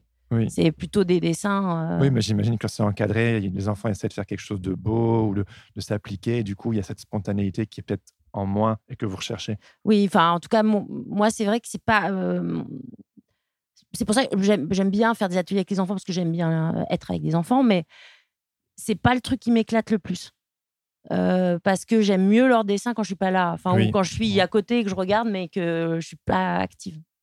Et euh, vous pouvez me parler du, du coup du CNFE Ouais, donc bah, l'idée, c'est quand même de, de valoriser le dessin d'enfant et notamment euh, la forme fanzine parce que l'idée, c'est quand même que le, le fanzine, c'est une manière intéressante de conserver les dessins d'enfants plutôt que d'empiler ça dans un dossier qu'on range dans un placard. Donc, le fait de faire un petit fanzine à partir des dessins de son enfant, même ça peut être des dessins sur une thématique ou simplement les dessins de son enfant, de les rassembler, de faire un petit fanzine, bah, c'est chouette. Ça permet aussi de. bah, ça valorise pour l'enfant euh, le ce qu'il fait lui-même. Oui. Et aussi, ça, ça permet de. Il y a une dimension euh, pédagogique quand même, parce que le fait de faire un livre, ça a une réflexion. Il faut, faut bosser un petit peu, il faut faire un effort pour arriver à un produit fini. Et une fois que le produit est fini, on, on peut le diffuser. Éventuellement, on peut le vendre, mais ça, c'est une autre histoire. Euh, Il y a des, il y a eu des, d'un point de vue des éthique. dérives éthiques. ouais, c'est ça. Ouais, je Et comprends. donc, l'idée, c'est de, de créer une collection avec tous les fanzines qu'on peut acheter. Il y a des enfants qui, coachés par leurs parents, font des fanzines de manière très régulière ou des, des ados qui sont à fond dans le fanzine et qui ont une production régulière. Donc, on essaye de recenser tout ça, de l'acheter, de le regrouper. Euh, et donc, il y a ce prix, donc, dans le cadre de Formula Bula, puisque c'était Oui. créé avec eux, ce prix annuel, donc, euh, qui est le prix euh, du fanzine, où on remet plusieurs prix à plusieurs enfants. Et en ce moment, je reçois tous les jours des fanzines. Hier, j'ai reçu un fanzine tchèque. La veille aussi, j'ai reçu un autre fanzine tchèque. Je sais pas pourquoi. Alors, Ah, comment on a une amie qui travaille, Delphine, ex-libraire, la sardine à, à lire, assez connue dans le milieu, qui travaille à l'Institut tchèque. C'est sûrement elle qui a relayé l'info. Je la remercie d'ailleurs au passage. Et euh, il faudra qu'elle me traduise ce qu'il y a dans ces fanzines parce que je ne lis pas le tchèque. Mais on en a reçu un très beau hier. Donc, euh, l'année dernière, quand on a fait le prix, parce que là, ça va être la deuxième année, c'est un fanzine de Taïwan qui a gagné le prix. Ouais. Donc, comment l'info est arrivée à Taïwan, on ne sait pas trop. Mais voilà, bon, bah, c'est c'est super de recevoir un, un fanzine de Taïwan avec un gamin qui dessine son environnement euh, euh, qui, qui est assez différent d'une autre. Et, euh, Et le gamin de Taïwan, il est venu pour la remise des non, prix il n'est pas venu maintenant parce qu'on c'est c'est tout petit moyen, tu sais, donc euh, on n'a pas les moyens de payer un billet d'avion. Oui, oui. Mais vous faites Mais- une petite cérémonie. non, non, mais on lui a envoyé un gros colis avec plein de trucs, et tout un tas de BD, et tout cool. ça. Mais Vous avez répondu après? Quand il a reçu les BD oui, oui, oui, ils, ils ont, ils ont répondu et tout ça. Ouais, ouais, non, non, c'était très content. Il y, a, il y a même eu un papier sur lui dans un, un journal. Alors, on l'a vu sur Internet, mais il y a eu un, Génial Il y a eu une photo de lui, on le voit. euh, je sais pas qu'est-ce qu'il a. Ouais. Il est content, il brandit son fanzine. Il y a une photo mignonne de lui. Et euh, ouais, donc non, non. Et puis c'est des micro-histoires en fait. Euh, pourquoi un enfant fait un fanzine Alors souvent les parents sont impliqués. D'ailleurs, j'incite tous les parents à, à s'impliquer hein, pour leurs enfants. Mais si les parents peuvent pas être impliqués, le but dans le futur, pour moi, enfin, je, je réfléchis S'impliquer sans faire à leur place. Alors, je pense qu'il n'y a pas de dit. règle. Moi, je suis pas, Ouais, moi, je suis pas d'accord. Je crois qu'il n'y a pas de règle. Si les parents veulent dessiner avec les enfants, Oui, si mais les, si les enfants veulent mains, mais- copier les, les dessins des parents, enfin, il n'y a pas de règle. Il n'y a pas de règle. Ce qui compte, c'est euh, d'essayer de faire quelque chose et puis euh, on voit ce que ça donne, quoi. Mais euh, ce que je veux dire, c'est que je pense que là, je réfléchis à ce qui a été fait. Et en fait, je me rends compte que on reçoit, par exemple, des fanzines qui sont pas des fanzines. En fait, c'est un peu du sort de scrapbooking, euh, un exemplaire unique. Et je me rends compte que en fait, il faut encore faire plus de pédagogie et surtout faire des outils pour que les gens ils puissent faire des fanzines facilement. Donc c'est pour ça que là, cette année, j'ai créé des gabarits Oui. pour inciter les gens à, à faire leur propre fanzine à partir des gabarits. Ils peuvent utiliser les gabarits ou créer leur propre euh, truc, euh, peu importe. Mais l'idée, c'est. Mais même ces outils-là, ces outils de gabarit, je me rends compte qu'ils sont pas si simples que ça, qu'il faut encore des outils. Il faut, il il il expliquer. un- faut- De toute façon, il faut un adulte derrière pour expliquer le gabarit. Pas. Ouais, et donc, euh, alors, euh, moi, comme je fais beaucoup d'ateliers, ces gabarits, je les ai pas encore testés, mais il faut que je les teste dans des ateliers. Et en fait, on- c'est une réflexion permanente, en, en tout cas, pour essayer le plus possible d'autonomiser les enfants, ce qui n'est pas forcément évident. Mais euh, en tout cas, le concours, il sert à ça, à valoriser cette production et inciter les, enfants à le faire pour comprendre aussi ce que c'est qu'un livre, parce que en comprenant ce que c'est qu'un livre, bah, c'est intéressant. on peut, on peut, on lit, on lit de manière moins passive, je pense, après. Et puis les inciter à, enfin, de manière plus pragmatique, en tant qu'éditeur, il faut que les enfants continuent à lire des livres, sinon on ne pourra plus en faire. Oui, puis euh, on les prend au berceau, comme ça, ils nous seront fidèles euh, quand ils seront dessinateurs. Euh, L'artichaut, vous préparez votre futur, en fait, tout est calculé là. c'est exactement ah ça. je comprends. Bah, en fait, on a l'habitude d'être pointu, de, surveiller ce qui se fait de nouveau, mais là, c'est ouais, c'est ça, c'est de plus en plus jeune. Et votre regard sur les exemplaires que vous recevez, c'est quoi un peu? Parce que du coup, vous faites un travail de curation et vous recevez tous ces fanzines Qu'est-ce que vous pensez de, cette production euh, euh, de Alors, ce que vous observez euh? En fait, ce qui s'est passé, c'est que c'est pas arrivé du jour au lendemain. C'est-à-dire, progressivement, on a vu des fanzines qui apparaissaient, qui étaient faits par des enfants. En général, on les voit sur le net, on prend contact avec eux, et, ou alors on les croise dans les salons, ils nous présentent leurs fanzines, donc nous, on leur achète tout de suite, quoi pour les encourager. Ça, c'est la base. Des fois même, on en achète plusieurs pour les diffuser dans, dans les salons, etc. Mais en fait, ce qui s'est passé, c'est que la génération des parents qui, fait faire des fanzines aux enfants, c'est des gens qui eux-mêmes ont fait des fanzines. Quoi. Ah Et qui ont des facilités. Après, il y a des outils à la maison, des imprimantes, des choses comme ça, qui permettent facilement de le faire.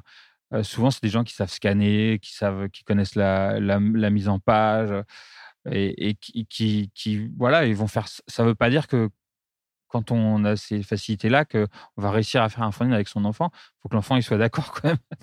Mais puis, et, puis on peut aussi faire un fanzine avec euh, rien du tout, hein, juste du papier et du stylo, parce qu'un fanzine, euh, ça peut être, euh, ça peut être aussi un original photocopié. Alors j'ai lu une anecdote qui m'a plu, c'est dans un livre sur Freinet où il raconte, en fait, quand Freinet il a été dans les camps de travail pendant la guerre, la deuxième guerre mondiale. Euh, son, son, comment dire, sa, son côté pédagogique est ressorti et il s'est mis à enseigner euh, à des gens qui ne savaient pas lire, et qui savaient pas lire et écrire. Il leur a enseigné à, il a appris, leur a appris à lire et écrire. Et il a fait un fanzine qui s'appelait Camp 41. Et euh, en fait, comme ils n'avaient aucun moyen de reproduction, il faisait la matrice du fanzine et le, le, fanzine était recopié. Ah ouais. Euh, donc euh, les gens recopiaient l'écriture. Comme les samisettes. Ils refaisaient les dessins, etc. Pas comme les samisettes, puisque c'était vraiment tout manuscrit. Quoi. C'est-à-dire aussi bien le texte était euh, tracé à la main et les dessins étaient refaits. Donc il y avait comme les moines alors. Exactement comme les moines copistes. C'était vraiment. Mais comme quoi on peut faire un fanzine même dans un camp. Donc chaque exemplaire est unique. Donc chaque exemplaire est unique, mais en même temps, il est la copie d'un autre. Donc il y a, on peut dire qu'il y a plusieurs exemplaires, mais même chaque exemplaire effectivement est unique. Donc même un enfant pourrait se dire, bah, j'ai aucun autre moyen. Euh, je prends euh, deux feuilles à quatre, je les plie en deux, puis je dessine trois fois la couve, je, refais trois. Enfin, c'est possible ça. Il y, a, aussi des, des, gens dans le milieu des fanzines qui ont fait des démarches comme ça, proches de ça. Donc euh, euh, effectivement, euh, des fois, le, moyen de reproduction, c'est la main. on reproduit plusieurs fois la même chose. Et donc, euh, quand on met bout à bout tout ça, on se rend compte qu'on peut faire plein de trucs. Quoi. Mais le, boulot, justement, c'est d'en parler, de, de, bah, c'est vrai et de montrer toutes les façons possibles de le faire. Parce que c'est vrai que maintenant, ce qui est chouette, c'est que la plupart des maisons, des, gens sont équipés d'une imprimante et de papier et, et, que ça suffit. Voilà, mais c'est vrai que juste un bout de papier et des stylos, ça marche aussi. Et euh, donc euh, le fanzine, c'est pas, ça coûte rien. Ça coûte, euh, ça peut coûter cher, mais ça peut aussi coûter rien du tout. Donc tout le monde peut le faire. Il n'y a pas de. Juste un peu de temps pour inciter les enfants au voilà. dessin. C'est votre but, hein promotionner le dessin dès le plus jeune âge. Ouais, ouais, parce que le dessin, euh, c'est important en fait. Euh, moi, je dis ça des fois euh, aux, enfants qui croient que le dessin, c'est pas important. En fait, je leur dis que, que quand ils jouent à des jeux vidéo, bah, il y a un dessinateur qui, a, fait les personnages et les décors. Quand ils portent un vêtement, bah, il y a un styliste qui a fait un dessin de leur vêtement. Quand ils s'assoient sur une chaise, bah, il y a un designer qui a dessiné la chaise. Et un monde sans dessin, euh, il n'y a, y, a plus grand chose, quoi. Parce que tous les objets maintenant sont, on vit dans un monde industriel et tout est dessiné en amont. Les applications, il y a des graphistes qui travaillent dessus. je, bon, je parle même pas des et je leur parle de la typo. Je leur dis, bah, la typo, c'est dessiné par des gens. Enfin, j'explique tout ça que le, le dessin, en fait, il, est, il est partout mais il n'est pas enseigné. Il est, il est enseigné que comme quelque chose d'artistique, alors qu'en fait, il faudrait qu'il soit enseigné de manière un peu plus. Après, ça, c'est l'aspect pédagogique, mais moi, il y a aussi l'aspect purement, purement égoïste. C'est-à-dire que j'adore les dessins des enfants. ils, me, ils, me, nourrissent beaucoup plus souvent que les dessins des adultes parce qu'ils vont avoir euh, je sais pas, ils vont trouver une manière de représenter un nez euh, à laquelle j'aurais jamais pensé. Euh, ils vont, ils, vont tout d'un coup faire une compo complètement bizarre ou où un cerveau d'adulte n'aurait pas enfin pensé le truc de cette manière. Moi, c'est il y a, y a, ce il y a ce truc-là qui, me, qui me fascine. D'ailleurs, on a un projet secret qui concerne le dessin d'enfants mais on va on va pas le dire. C'est pour ça que effectivement le, c'est toujours secret. Le risque de l'atelier, c'est. on te le dira à toi, mais quand tu auras coupé le micro. D'accord. le risque de l'atelier, effectivement, c'est de trop cadrer euh, et de supprimer la liberté. Il, il faut il faut essayer de de, bah, de, de retrouver la. Enfin, moi, j'essaye toujours de faire en sorte que les, les, enfants produisent quelque chose qui vienne le plus possible d'eux-mêmes, quoi. Sans que, mais en même temps, il faut créer des impulsions, il faut créer des systèmes graphiques qui leur permettent de faire des choses nouvelles, parce qu'ils ils viennent pas dans un atelier pour dessiner comme ils dessinent chez eux. Donc il faut qu'on leur apporte quelque chose, mais en même temps, il faut, si possible, arriver à avoir. Enfin, c'est une sorte de paradoxe. En même temps, il faut créer un cadre pour qu'ils produisent quelque chose de différent chez eux. En même temps, il faut pouvoir garder cette spontanéité, cette liberté et et bah, c'est toute la réflexion, en fait. Et les enfants qui font les dessins les plus intéressants, souvent, c'est aussi parce qu'ils sont vraiment nourris aussi de d'images, euh, euh, d'histoires, euh, de plein de choses.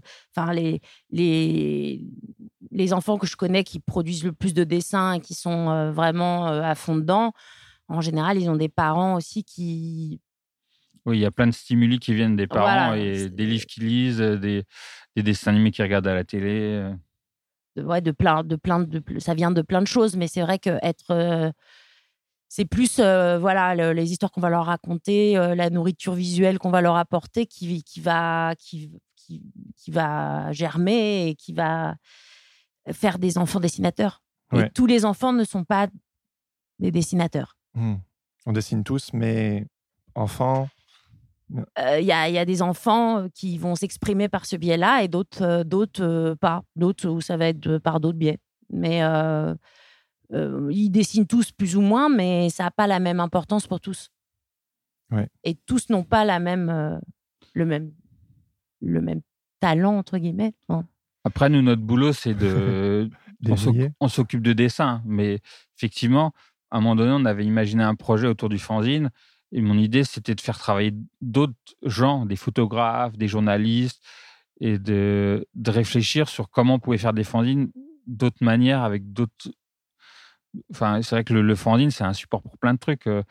Donc, euh, moi, j'avais imaginé, par exemple, un fanzine de cinéma, de, que les enfants allaient voir des films et qu'on allait leur demander de devenir des critiques de cinéma et de faire des fanzines. Ça, c'est un de mes fantasmes. D'avoir de, de, la critique de cinéma fait par les enfants, ça me plairait beaucoup. Et faut, c'est des trucs, il faudrait les mettre en place. Par exemple, la, fille de Yacine a fait un fanzine où c'est un, un, roman, c'est une histoire de, de une, histoire d'horreur. C'est euh, c'est et euh, elle elle ça a été plus euh, elle a plus pris plaisir à écrire son histoire que qu'elle aurait les dessins ça le ça c'était pas son ah ouais donc son billet oui j'arrivais pas à lui faire faire un fanzine de dessin et en fait, quand je lui ai proposé de. c'est quand même un con pour le président du, du CNFE de ne pas arriver à faire, faire un, un acte de rébellion, justement. Ouais, parce que j'ai tout essayé. J'ai essayé de lui proposer de l'argent. j'ai proposé euh, plein de trucs, mais ça n'a pas marché. Et finalement, euh, quand je lui ai dit, bah, continue ton histoire, parce qu'elle l'avait commencé déjà, continue ton histoire, on fait un fanzine. Et là, elle, elle, avait de l'enthousiasme et on l'a fait comme ça. Quoi. Ouais. Mais c'était pas l'endroit où je m'y attendais. Moi, je suis pas spécialiste de la littérature. j'ai écrit parce que je suis, je suis sur le dessin. Mais voilà. Mais ouais, ouais, c'était. Donc son moyen d'expression à elle n'est pas passé par là, mais voilà, donc c'est pour quand ça même que je dis un fanzine. Nous, effectivement, on vient. on vient de la culture du dessin, mais il faut, il faut que ça soit de la photo. Je trouve que ça peut être super. Et tout le monde a des téléphones portables avec des appareils photo. Du coup, faire des fondines de photos, ça peut être aussi quelque chose de super intéressant avec des enfants. Ça, ça, mérite réflexion, mais je suis sûr qu'il y a plein de trucs à trouver. Il faut trouver des gens qui ont envie de le faire. Il faut créer des contextes où on a envie de le faire. Et euh... Auditeur de Sens Créatif, si ça vous botte, envoyez vos, vos œuvres. Ah ouais, envoyez des fondines de photos, faire le, le, la date limite du. je, sais, sais pas quand est-ce que l'émission est diffusée. Ah, euh, si, si, ça va être diffusé le 14, donc euh, il y aura une semaine. Donc, ok. Donc, euh, vous avez jusqu'au 20 septembre pour envoyer. donc vos fanzines, ça peut être des fanzines de photos. Euh, tu mettras l'adresse. Euh, c'est les bienvenus, les fanzines de photos, fanzines de critique de cinéma, fanzines de poésie, fanzines sur les bagnoles. Le concours est terminé, de cuisine, recettes de cuisine, on aime euh, bien. Des recettes de cuisine, tout, tout, tout, tout ce qui existe en livre, de fanzines politiques. Si vous êtes des, des, anarchistes de 6 ans, faites-nous des fanzines contre Macron et compagnie. Il n'y a pas de problème, avec joie. ça sera, ça sera, L'idée S'il y a des néo-nazis de 6 ans, on fait quoi Bah écoute, euh, on, verra quoi. Liberté d'expression quand même. ah mais peut-être il y a des, des, gens du Ku Klux qui font des fanzines. Hein. ça, dérape, là, ça dérape, ça dérape. tu crois qu'il y a des, il y a des mini euh, trucs du Ku Klux Klan pour les enfants? Non mais en fait... Euh, déguisement de fantômes en fait, moi, je, je, enfin là, je vais être plus théorique, mais je relis le fanzine avec d'autres pratiques comme le tract, comme le bulletin paroissial, enfin toutes ces formes d'auto-édition qui existent et qu'on relie pas trop aux fanzines, mais qui existent et qui peuvent être intéressants. Une fois, je m'étais rendu compte qu'à Paris, ils ont un fonds de, je sais plus quoi, 10 000 bulletins paroissiaux de toute la France, et je suis sûr que dans ces bulletins paroissiaux, il y a des trucs très ah, intéressants, il y a des très bons dessins, il y a des, gens qui disent des choses intéressantes, et c'est toute une pensée euh, qui serait intéressante d'aller observer. Euh, donc, euh, voilà, après, les néo-nazis et l'Église, c'est pas pareil. Quoi. Quoique des fois, ça se rapproche. Alors, juste pour terminer l'instant un petit peu euh, nostalgie, avant Sens Créatif et euh, les quelques podcasts euh, d'art graphique, il y a eu Le Gratin. Oui, rebaptisé Studio L'Artichaut. Exact. Et est-ce que tu pourrais nous parler un, un chouïa de cette aventure radiophonique avant, de, avant de se quitter? Ouais. bah, en fait, je faisais, j'ai un copain, donc c'était Juanito, alias Grand Pamini, qui, avait fait monté une émission de radio. Et comme j'aimais bien la radio, comme beaucoup de dessinateurs euh, qui écoutent la radio, euh, c'était une émission de musique. Hein, donc j'ai commencé à participer à son émission. De fil en aiguille, on a atterri sur Radio Campus Paris. Donc on a fait une émission là-bas. Et comme j'avais une émission là-bas et que je traînais là-bas, et je me suis dit, bah tiens, euh, ça serait quand même cool de faire une émission sur le dessin. En fait, il y avait très peu de choses, à vrai dire, euh, à l'époque. Il y avait quelques, quelques émissions sur France Culture qui, de temps en temps, traitaient de bandes dessinées. Et je me suis dit, bah, je vais faire une émission où on va parler de BD, d'illustrations, de dessins animés, enfin, tout ce qui a un rapport de près ou de loin avec le dessin, l'art populaire, etc., l'art brut. Et donc, bah, j'ai créé cette émission qui était mensuelle et qui a duré, je sais pas, j'ai dû faire euh, entre 50 et 60 émissions sur, euh, sur, du, sur le graphisme l'art brut. j'ai fait sur les Shadowg, j'ai invité des illustrateurs, des dessinateurs de BD. Enfin, j'ai fait une émission sur l'art inuit, par exemple, qui était, euh, à mon avis, bien. Il faudrait que je la réécoute. J'en garde un bon souvenir avec des spécialistes euh, qui avaient fait une expo. Euh, c'était à, l'Institut canadien. Enfin, bref. Voilà, donc, donc j'ai fait ça pendant, des années et, et c'était, c'était c'était super, mais c'était très prenant. Donc, au bout d'un moment, j'ai arrêté parce que je faisais ça bénévolement. Alors, avis, euh, avis à tous les programmateurs, à, tous les programmateurs. Yassi cherche à faire une émission où il puisse être rémunéré un jour à la radio. Alors, aidez-le, s'il vous plaît. Il a plein de trucs intéressants à dire. Bah, c'était hyper pointu hein, comme émission. Euh, ouais, bah, l'idée, c'était de. Ouais, j'ai invité les trucs. Enfin, moi, je me faisais juste plaisir. Donc, euh, j'ai essayé un peu de tenir compte de l'actualité. Je regardais un peu tout azimut. En même temps, euh, effectivement, c'était pointu, mais euh, oui, c'était pointu. Euh, enfin, globalement, oui, oui, sans doute, je sais pas. enfin, moi, c'était vraiment, j'avais une envie, je voyais un truc et je me disais, j'ai envie de poser des questions à cette personne. C'est ça. J'ai envie qu'on parle de ce sujet, de comprendre plus de choses. Donc, bah, je faisais comme toi, c'est-à-dire, je, je me documentais à l'avance la radio et les podcasts comme tu fais ou comme j'ai fait, c'est une des meilleures manières d'apprendre. On voit un sujet, on voit un artiste dont on aime le travail, on a envie de se plonger dans son travail. Ben, on prépare l'émission, on, relit ses bouquins, on, relit des interviews, etc. Puis après, on le rencontre, on discute avec lui. Des fois, on va chez lui. Euh, et voilà, c'est des moments privilégiés, c'est des rencontres hyper euh, intéressantes. Et, et j'ai toujours envie de. Enfin, moi, euh, on l'a compris, hein, on aime collaborer avec les autres. c'est pour ça qu'on est éditeur, c'est pour ça qu'on fait des ateliers, etc. Des, expositions. Enfin, après, ça, c'est les expositions, c'est plus Charlotte, quoique. et donc, du coup, qu'est-ce que je voulais dire? Et bah, du coup, voilà, ça va, c'est la logique. On va rencontrer des gens et, et on leur donne la parole. Et c'est pour moi, c'était très important de donner la parole aux dessinateurs mmh. parce que je savais qu'il y en avait plein qui ont plein de choses à dire et euh, qu'il fallait leur poser les bonnes questions parce que souvent, quand on, entend à la radio, euh, sur France Culture, par exemple, pour, ne pas les citer. Pour ne pas les citer, non, mais c'est vrai que euh, sur France Culture, des fois, il y a des intervieweurs ou, ou, sur France Inter qui sont complètement à côté de la plaque, qui ne connaissent pas les sujets. Donc, par exemple, je, vais être un peu méchant, mais euh, dans l'émission de Toufi Kakem, Le Réveil culturel, il jusqu'à récemment, quand un, dessinateur était invité, on lui demandait de faire un petit dessin à la fin. Quoi. Je veux dire, c'est une manière de, considérer les choses comme un fanboy que j'aime pas. je pense que voilà, quand on invite euh, David Lynch, on lui demande pas de faire un petit court métrage à la fin de l'émission.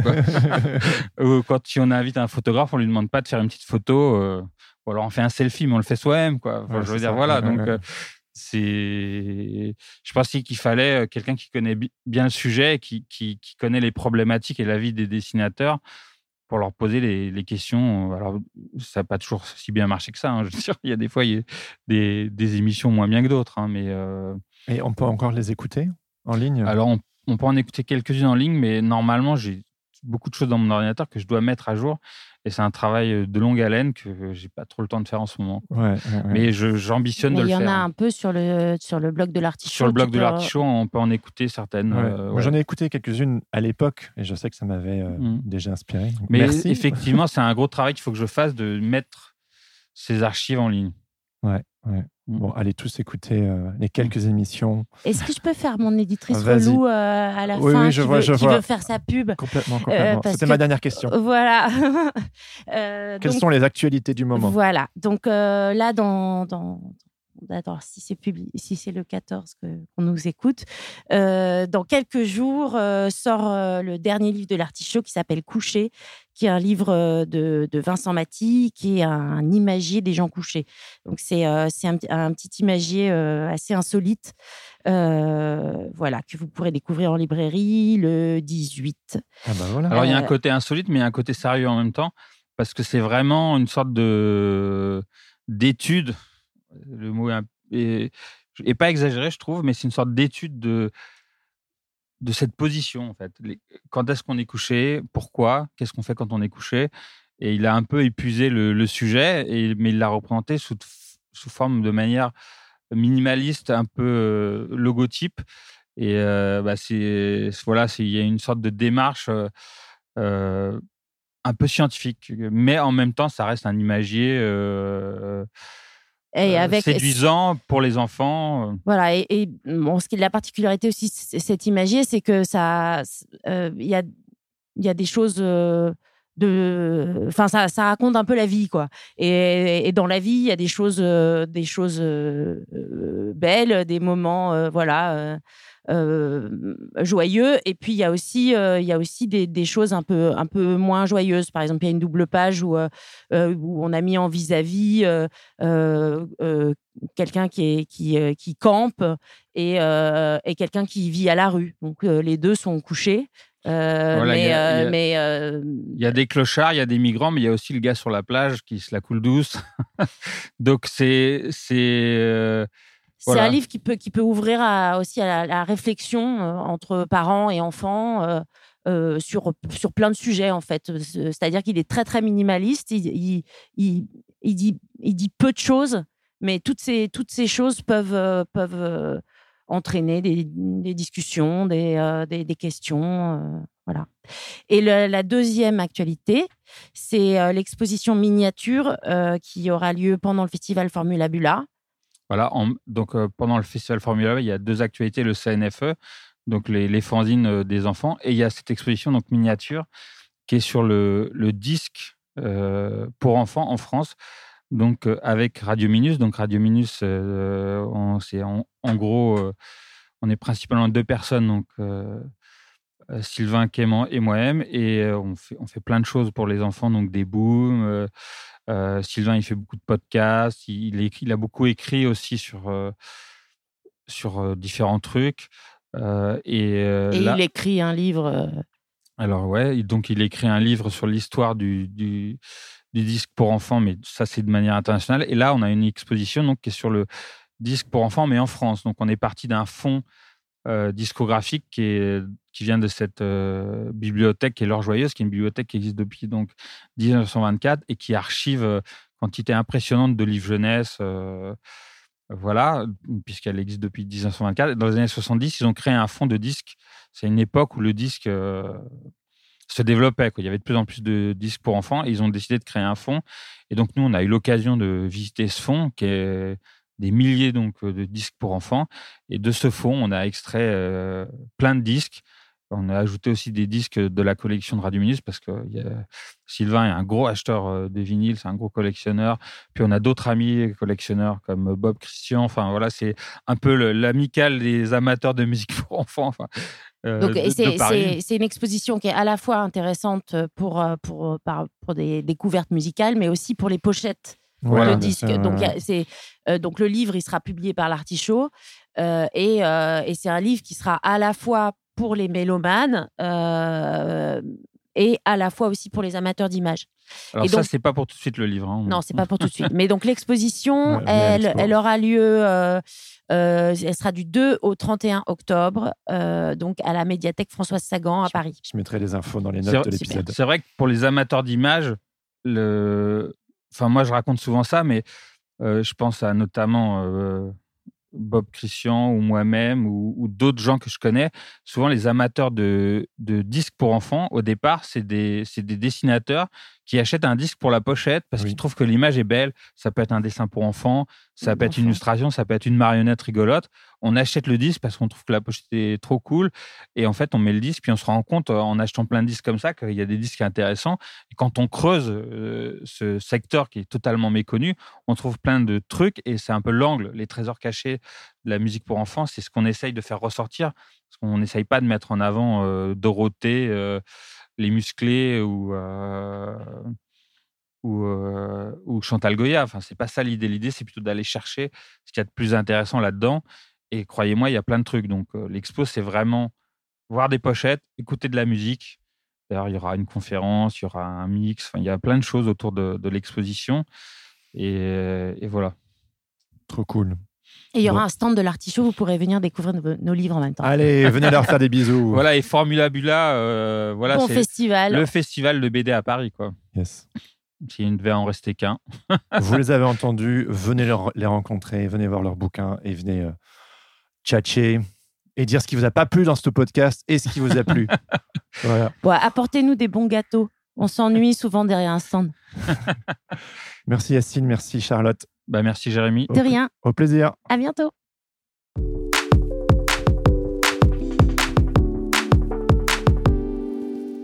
C'était ma discussion avec Yacine DeVos et Chameau. Pas mal, hein? Merci à eux pour leur temps, c'était hyper cool de discuter ensemble. Si vous découvrez l'artichaut pour la première fois, je vous invite à visiter leur site internet et à explorer leur magnifique catalogue. Livres, BD, jeux, ouvrages collectifs, fanzines, il y en a pour tous les goûts. Mention spéciale pour Coucher, leur tout dernier livre signé Vincent Maty et dont Chameau vous parlait à la fin de notre discussion. Si vous êtes féru de belles images, je ne pourrais que vous recommander également de les suivre sur les réseaux sociaux. Yacine y partage de très nombreuses images, mais aussi de la musique et des tas de trucs incroyables. Et surtout, surtout, allez visiter le blog de l'artichaut. Ça fourmille, ça pète les yeux, ça va dans tous les sens et c'est un pur régal. C'est sur ce même blog d'ailleurs que vous pourrez admirer les diverses participations au concours de fanzine pour enfants que vous pourrez admirer en vrai lors du festival Formula Bula à Paris et écouter quelques enregistrements de l'émission Le Gratin, rebaptisée Studio L'Artichaut par la suite. Ah oui, j'ai failli oublier l'exposition miniature, une exposition qui retrace l'histoire du disque pour enfants des années 50 aux années 90. Quand je vous disais qu'ils étaient passionnés, il y a de quoi faire, de quoi lire et de quoi écouter. Et si ça fait beaucoup, comme d'habitude, vous retrouverez toutes les infos dans les notes de cet épisode. Voilà, voilà, voilà, c'est tout pour aujourd'hui. Enfin non, comme d'habitude, si cet épisode vous a plu, je vous invite à en parler autour de vous, à le partager sur vos réseaux sociaux. Sens Créatif est de retour, yay Et à me laisser un commentaire ainsi que quelques étoiles sur Apple Podcast. Pour ne plus jamais louper un épisode de Sens Créatif, vous pouvez primo vous abonner sur vos applications de podcast, secundo vous abonner à ma newsletter et tertio me suivre sur les réseaux sociaux. De cette manière, c'est sûr, Sens Créatif n'aura plus aucun secret pour vous. Et si vraiment, vraiment, vous vous dites que ce podcast c'est de la boulette et que l'esprit du truc vous inspire, rejoignez le Club Sens Créatif. J'entends par là, rejoignez le Patreon, une communauté bienveillante de créatifs passionnés qui soutiennent financièrement le podcast. D'ailleurs, le Patreon ne cesse de grandir et ça me fait hyper plaisir. D'abord parce que cela me permet de gagner un petit peu d'argent, on va pas se mentir, créer ce projet c'est du temps et le temps c'est de l'argent, donc vos contributions font une réelle différence. Merci, merci.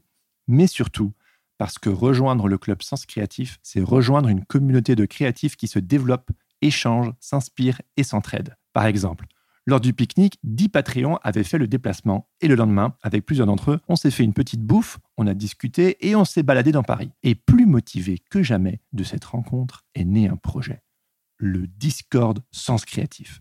Je suis sûr que si vous avez moins de 30 ans, un Discord, vous savez ce que c'est. Et pour les autres, c'est comme un forum, vous vous souvenez, mais avec toute la technologie qu'on connaît aujourd'hui. C'est une plateforme de discussion, de collaboration et d'entraide entre créatifs. On y discute des thématiques liées au podcast, comme la stratégie, le démarchage, les projets perso, les réseaux sociaux, comment réaliser un devis ou simplement pour partager son travail et demander des retours dans une atmosphère bienveillante. On s'y partage aussi des bons plans, des ressources inspirantes, comme des livres, des podcasts, des événements. Bref, c'est un lieu de vie et d'échange. Le Discord est accessible dans son entièreté au Patreon, bande de Vénarva. Mais si vous n'êtes pas encore prêt à passer le pas, il y a une partie qui est accessible à tous. Alors allez y jeter un petit coup d'œil, l'invitation est ouverte à tous.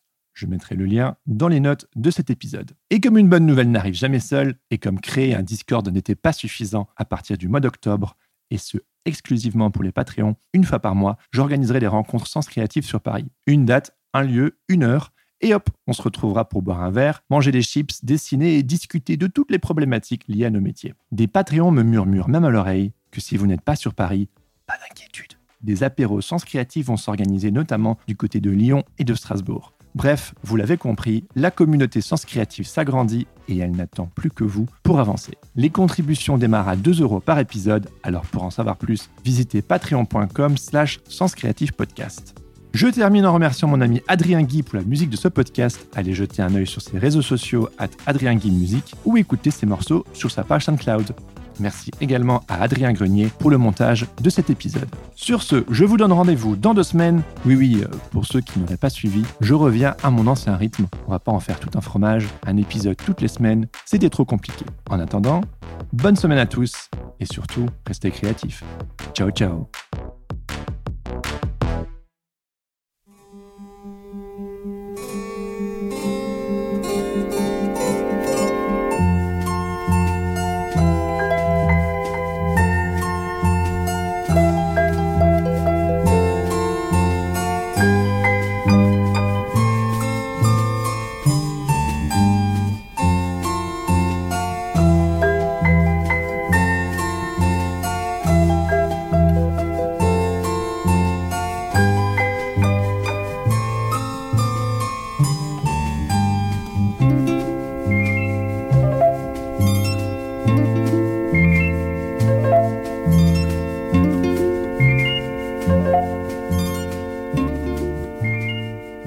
Bonjour à tous, vous écoutez Radio Campus Paris 93.9. C'est Studio Artichaut, donc ici Yacine. Deuxième épisode euh, dans le cadre de cette euh, résidence au Mont-en-L'air euh, consacrée au design graphique. When you make decisions for your company, you look for the no-brainers. And if you have a lot of mailing to do, stamps.com is the ultimate no-brainer. It streamlines your processes to make your business more efficient, which makes you less busy. Mail checks, invoices, legal documents, and everything you need to keep your business running with Stamps.com.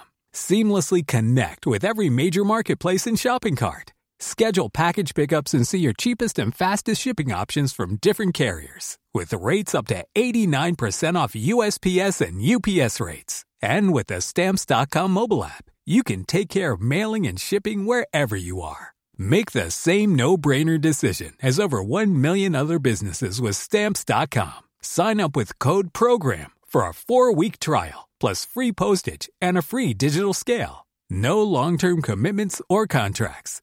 That's stamps.com. Code program.